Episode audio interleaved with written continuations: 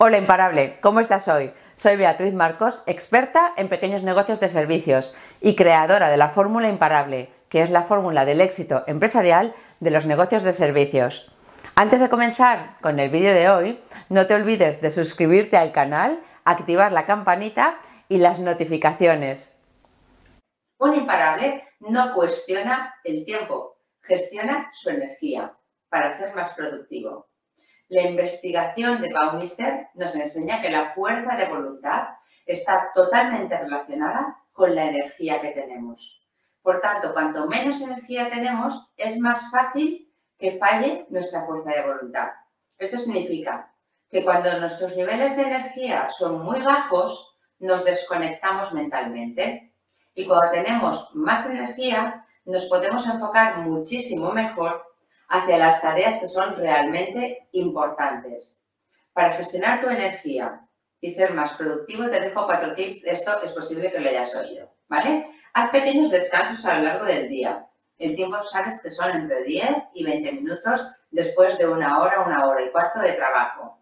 Duerme más, porque dormir más de 7 horas al día mejora absolutamente todo en tu vida, incluido la memoria y la concentración. Mira lo que comes.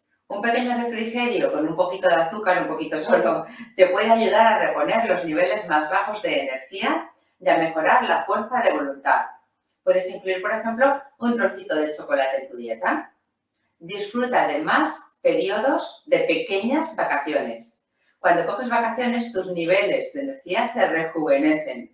Un estudio que llevó a cabo la consultora Ernst Young descubrió que por cada 10 horas de más que tenías de vacaciones, el desempeño de los trabajadores sube un 8%. Alucina. Así que a, a coger micro vacaciones.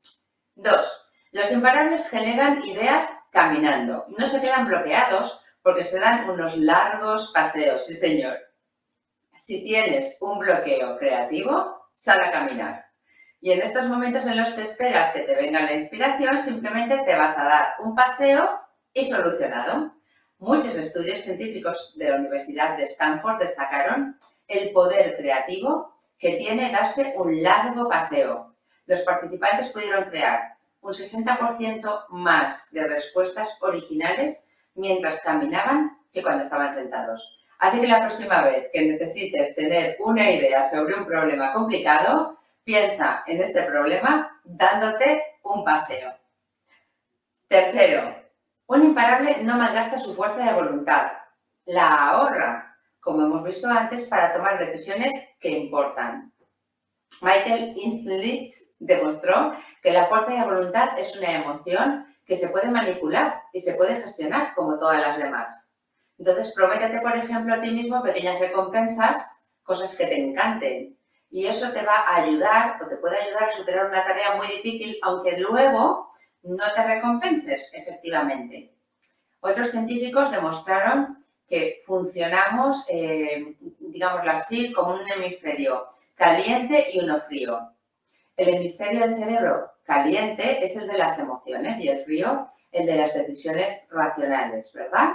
Bueno, pues la conclusión de este científico es que cuantos menos estímulos calientes tengas a tu alrededor, es más difícil que falles de cajón, ¿verdad? Pues entonces, ¿por qué trabajamos con el teléfono, las notificaciones, el email y todo activado? Si paras 15 minutos a ver un trocito de Netflix, es muy difícil que no te quedes al final una hora y que te hayas dejado hacer todo aquello que te habías propuesto, ¿verdad? Cuantas más rutinas introduzcas en tu vida, menos decisiones tendrás que tomar para poder actuar digamos que actuarás en piloto automático y por lo tanto será más probable que las hagas en lugar de abandonar, porque no tienes que decidir hacerlas. Haz que determinadas cosas sean incuestionables para ti, porque son tus rutinas y no tendrás que decidir sobre ellas cada día. El hábito te podrá en marcha sin que tú lo decidas. Cuarto, los imparables son personas Felices somos. Swan Anchor, un investigador de Harvard, autor del libro La felicidad como ventaja, se ha dedicado durante muchísimo tiempo a estudiar la relación que hay entre la felicidad y la productividad. Y atento a este dato porque es alucinante. Solo el 25% del éxito profesional se predice mediante el coeficiente intelectual y el 75% restante mediante los niveles de optimismo, el apoyo que tengas de la gente de alrededor y la capacidad para ver el estrés como un desafío y no una amenaza. ¿No os parece este dato? Decirme cosas en el chat, a lo mejor os habéis ido todos, espero que no. ¿Este dato nos parece alucinante? Para mí lo es. Otro estudio del doctor Martin Seligman dice que existe una relación increíble entre la felicidad y el éxito. Midió los niveles de optimismo de 15.000 comerciales y concluyó que el 50% de los vendedores que eran más optimistas vendían un 37% más. Repetimos, el 50% de los vendedores más optimistas vendían un 37% más. Daba igual las condiciones, eh, lo caro o barato que fuera el producto, cómo estuviera la competencia. Está relacionado directamente con su nivel de optimismo. Pero ahora, aún esto es más suculento el dato, porque cogemos este 50% del grupo optimista y el 10% que es más optimista vende un 88% más que el 40% restante de los optimistas. Es decir, del grupo de los 50% que ya son muy optimistas y vendían un 37% más que los no optimistas, ahora solo vamos a analizar este grupo. Pues dentro de este grupo hay un 10% mucho más optimista.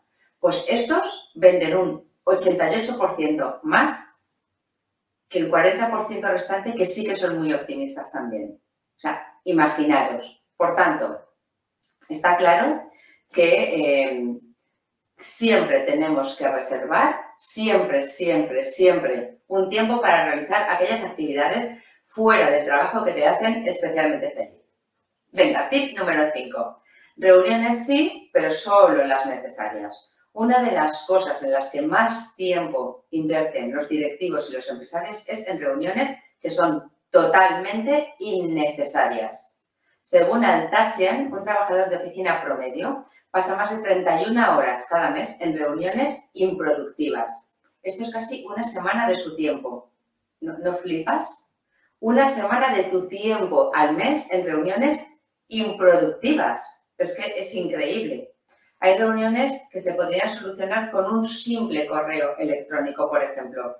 Así que te voy a proponer un ejercicio muy sencillo. Haz una evaluación de todas las reuniones que vas a tener el próximo mes y decide cuál de ellas podrían resolverse con un correo electrónico o una llamada de cinco minutos.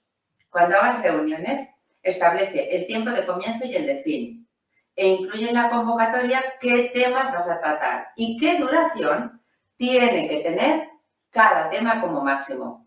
Entonces, cuando empiezas con un tema, dices, este ahora vamos a abordar este tema, por ejemplo, y para este punto tenemos exactamente 10 minutos. Y eso va a hacer que estéis más productivos y sin distracciones.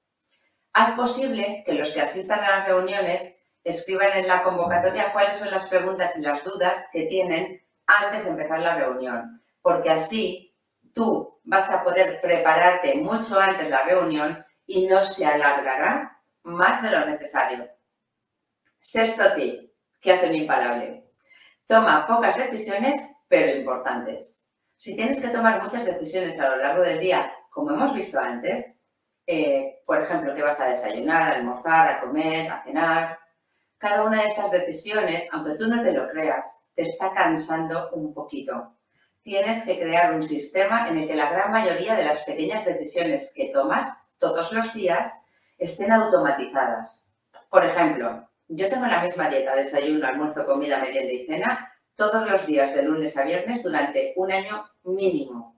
¿Eso qué significa? No me supone ningún problema porque está rico lo que como. Lo que significa es que me ahorro un montón de energía mental al pensar qué tengo que comprar cada semana o qué me tengo que preparar esta noche para cenar, etc. En el trabajo, por ejemplo, yo tengo establecidas, predeterminadas ya, de manera anual, todas y cada una de las reuniones que tengo que tener con cada una de las personas de mi equipo y el, tema general que tengo que tratar en cada una de ellas. Por ejemplo, cuando alguien empieza entonces imparable, pues tengo una reunión semanal de 20 minutos para analizar su semana los viernes. Después de un mes, una de autoevaluación que se hacen ellos y luego una trimestral. Cada tema que entra en cada una de las reuniones ya está preescrito. Están programadas, todo el mundo las conoce y así se llevan a cabo. ¿No te ha pasado a ti nunca que sabes que tienes que hablar con tal persona o con cual pero solamente tener que pensar y pararte a, decidir qué digo, cómo se lo digo y de qué tema hablo o no, es un esfuerzo. Y muchas veces vamos posponiendo, pues este tip te puede ayudar. 7. Los imparables lo medimos todo, hasta el tiempo que trabajamos.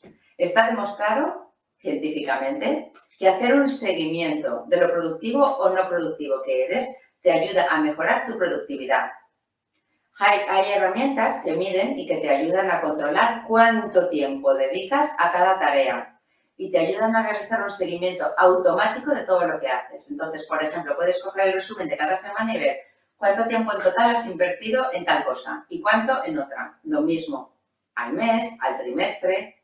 Y de esta manera tú puedes ir corrigiendo porque tienes resúmenes. Entonces puedes decir, oye, yo no sabía que había dedicado, fíjate, tanto tiempo para esto, es mucho pues voy a reducir el tiempo que dedico a esto en pro de esto otro. Es la manera, ya sabes, que lo que no se mide no se puede mejorar. 8. Los imparables escuchamos música, pues esto, perdón, esto mejora nuestra productividad. No cualquier tipo de música, porque si te pones un concierto de rock, pues a lo mejor es difícil, ¿no? Que esto te ayude a ser más productivo. Normalmente lo que suele ayudar son sonidos ambientales simples, que se repiten, música clásica, música para meditar, etc. La música es muy eficaz para hacer que las tareas que se hacen de manera repetitiva resulten mucho más agradables. Yo lo primero que hago cuando entro en el despacho, antes eh, de encender mi ordenador, es ponerme mi playlist, hago así porque lo tengo aquí la música, mi playlist favorita en Spotify para trabajar. Sin ellas no logro concentrarme de la misma manera y de verdad que me siento mucho más disperso. Pruébala, dispersa. 9. Expresar tus objetivos en plazos de días y no semanas ni meses. Nuestro cerebro le da prioridad al presente más que al futuro. Por ello, si tienes un objetivo, por ejemplo, imagínate escribir un libro y este libro va a tener 350 páginas, pues divide las páginas que quieres entre los días que tienes para escribir el libro y será mucho más probable que al final de ese periodo lo tengas. Es mejor decir, voy a escribir dos páginas al día de lunes a viernes que decir, voy a escribir 10 páginas a la semana o decir 40 al mes. Varios investigadores han descubierto que se percibe un evento más cercano si lo expresas en días que si lo expresas en semanas. Por ejemplo, parece que está más cerca un evento que se va a realizar en 16 días que un evento que se va a realizar dentro de dos semanas. ¿Sabías esto? Entonces se descubrió además que si tú lo percibes como más cercano es mucho más motivador. Entonces ya sabes cómo podemos hacer que los objetivos resulten más motivadores. Juega con esto para establecer los plazos tanto contigo mismo como con tu equipo y conseguir así que comiencen antes de tiempo y que su motivación sea superior. Bueno, imparable, espero haberte ayudado con este vídeo. Si crees que puede ayudarle a alguien, compártelo. Si no te has suscrito antes y te ha gustado el contenido, suscríbete ahora, activa las notificaciones y las campanitas, pues todas las semanas subo nuevo contenido y no te pierdas ni un solo tip para convertirte en un auténtico imparable, duplicar tus ventas sin invertir en publicidad ni comerciales y lograr así la empresa y la vida que mereces.